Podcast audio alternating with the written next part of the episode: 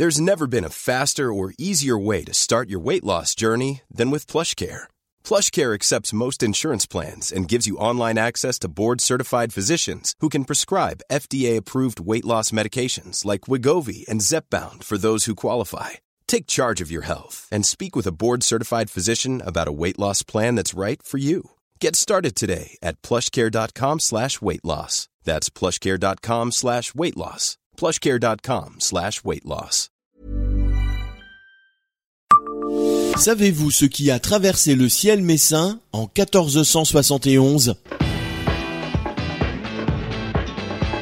Bonjour, je suis Jean-Marie Russe. Voici le Savez-vous Metz Un podcast écrit avec les journalistes du Républicain Lorrain. Différentes chroniques d'un autre temps nous révèlent souvent des anecdotes historiques assez insolites. Pour preuve, ce texte en vers, déniché aux archives départementales de la Moselle par Kevin Guriot, professeur d'histoire-géographie et écrivain. Il relate notamment le passage d'une comète dans le ciel de Metz en 1471. Professeur d'histoire-géographie demeurant à Metz, Kevin Guriot est également un écrivain passionné, un amoureux de la Lorraine, de ses secrets, de ses paysages, de son histoire, de ses particularismes locaux, etc. Toujours à l'affût de nouvelles anecdotes, le Messin, originaire du Jarnisy, aime également partager ses connaissances avec le plus grand nombre. Dès qu'il en a le temps, entre la rédaction de deux ouvrages, l'historien alimente sa page Facebook La Lorraine au cœur. Dernièrement, il s'est intéressé à une chronique en vers sur la ville de Metz, calligraphiée dans une gothique bâtarde qui reste encore très lisible selon lui. Le précieux document est conservé aux archives départementales de la Moselle à Saint-Julien-les-Metz. Il retrace les grandes heures de la cité messine en usant de belles rimes et d'un vocabulaire révolu, témoin de la richesse du langage de l'époque. La page du volume est ouverte sur des événements du XVe siècle. Dans les années 1460-1473, on apprend pêle-mêle que la charpente de la cathédrale a brûlé, en l'an de grâce 1468, qu'une comète a traversé le ciel messin trois ans plus tard, et que la ville a eu à subir en 1473 un redoutable assaut mené par le duc Nicolas de Lorraine.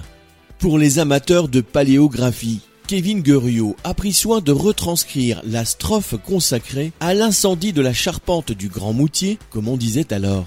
Elle est émouvante, quoique un peu laconique. On peut lire L'an 1468, par ordonnance mal conduite, fut le feu en la grande église, dessus les voltes fort surprises. Peu de détails effectivement sur le sinistre et l'ampleur des dégâts d'alors.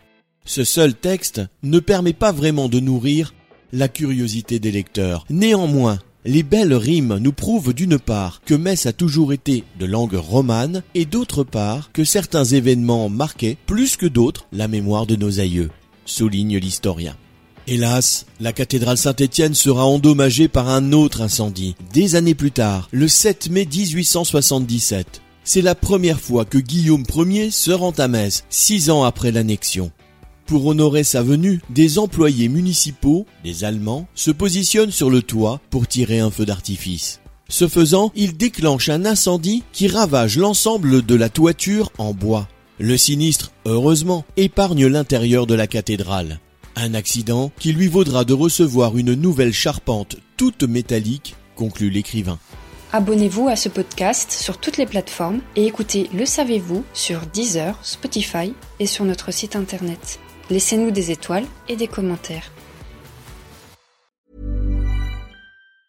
Normally, being a little extra might be a bit much, but not when it comes to healthcare. That's why United Healthcare's Health Protector Guard fixed indemnity insurance plans, underwritten by Golden Rule Insurance Company, supplement your primary plan so you manage out of pocket costs. Learn more at uh1.com.